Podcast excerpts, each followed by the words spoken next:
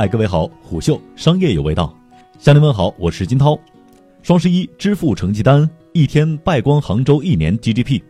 双十一购物狂潮过去了，清算机构和非银支付机构的大考也过去了。十一月十二号，中国人民银行官方微信公众号公布了一组数据：十一月十一号，网联、银联和各银行机构和非银行支付机构共处理网络支付业务十七点七九亿笔，金额为一万四千八百二十点七亿元，同比分别增长了百分之三十五点四九和百分之一百六十二点六零。一万四千八百二十点七亿元是什么概念呢？对比二零一八年杭州市地区生产总值一万三千五百零九点二亿元，可以看出，在这个众所周知的经济寒冬下，人们砸在双十一购物上的钱，比去年杭州市的 GDP 还多了一千三百一十一个亿，比去年双十一则多了一倍多。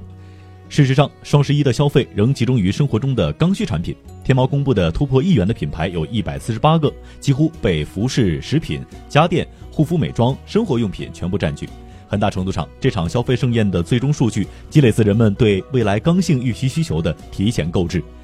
远高于往常的庞大需求在短时间内实现，对核实消费者和商家资金关系的清算机构和支付工具来说都是不小的挑战。无论是银联还是网银，亦或是支付宝、微信支付等支付工具，都需要更加稳定的系统来抵御每秒数千万级别的订单冲击。银联与网联分别对应着第三方支付的线下和线上的清算业务，是第三方支付平台与银行的桥梁。简而言之，银联负责线下支付商户与银行的清算，网联则需要负责线上商户与银行的结算。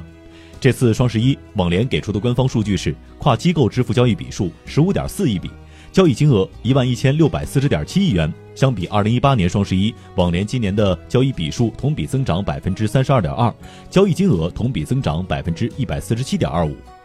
主攻线下的银联并未公布双十一具体的数据，官方的口径是其网络支付业务的交易笔数较十月日均高出了百分之二十点四九，金额较十月的日均高出百分之五十三点七四。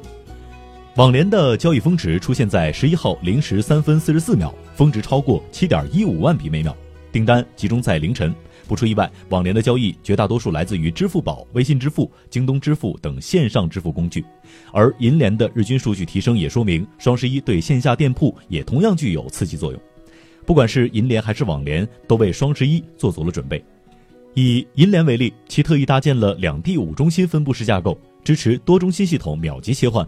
此外，银联还健全了全流程运营联动机制，确保高峰的处理能力。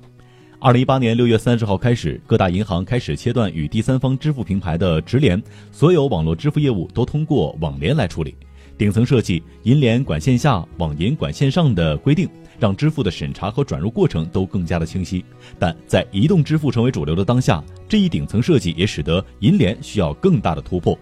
从此次双十一的数据来看，线上购物毫无疑问成为了网联的主场。十七点七九亿笔网上支付，网联包揽了其中的十五点四亿笔。线上市场逐渐萎缩的银联，则开始在近两年不断扩大线下业务的场景，比如银联云闪付和银联 NFC 支付。尤其是银联 NFC 支付的用户体验一直以来备受好评，即使设备要求较高，但有不少的用户基础，公共交通覆盖率较高，也容易被手机硬件厂商所采纳。银联未来的市场份额提升还是值得期待。双十一的支付环节，清算机构的稳定和快捷至关重要，支付平台的处理能力也不可小觑。事实上，双十一各大电商平台的竞争已经变成了对一线电商平台支付能力的考验，尤其是近年来兴起的比手速和分红包的操作，使支付平台的数据处理能力和稳定性受到了巨大的挑战。目前，支付宝立足于淘宝，京东支付依赖于京东，电商新秀拼多多没有支付牌照，目前仍然依赖于第三方支付工具，比如支付宝和微信。可以说，双十一真正的考验最终落在了电商平台的自带支付工具上。阿里云公布的数据是，相比二零一八年双十一，支付宝订单峰值四十九点一万笔每秒，二零一九年的峰值达到了五十四点四万笔每秒，创下了新的世界纪录。如果和二零零九年第一年的双十一相比，则快了一千三百六十倍。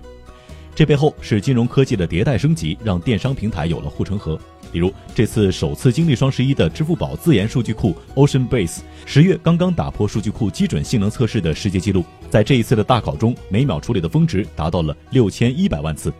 天猫双十一销售额突破两千亿时，以往守在光明顶会议室里严阵以待的支付宝三代技术核心、支付宝事业群总裁倪行军、蚂蚁金服 CTO 成立、蚂蚁金服副 CTO 胡喜第一次走出了会议室。老中青三代程序员走出会议室，因为没有出现问题。倪行军说：“所有程序员除了盯着大屏幕上快速飞升的数据，没别的可干。”此外，一个新的趋势是，消费金融产品越来越被消费者所认可了。如分期支付和借贷支付，根据各家的官方数据，双十一期间超过八百万商品开通了花呗分期免息，最长免息期达到二十四期。结果很明显，开通花呗分期的商品平均销售额同比增长超百分之九十。京东金融 APP 累计注册用户也在双十一期间突破二点五亿。并且在十一号的第一个小时，京东支付的峰值同比增长百分之三百二十七，京东白条交易额也实现了十秒破亿。而为了商家能正常供应双十一的突增货物，京东供应链金融九月初就开始为商户提供融资。苏宁金融分期产品也实现了大幅的增长，任性付二十四期分期同比增长百分之四百九十八。不仅如此，突破了单纯消费的意义，双十一也成为理财的好时机。苏宁财富管理产品销售额同比增长百分之二百六十七。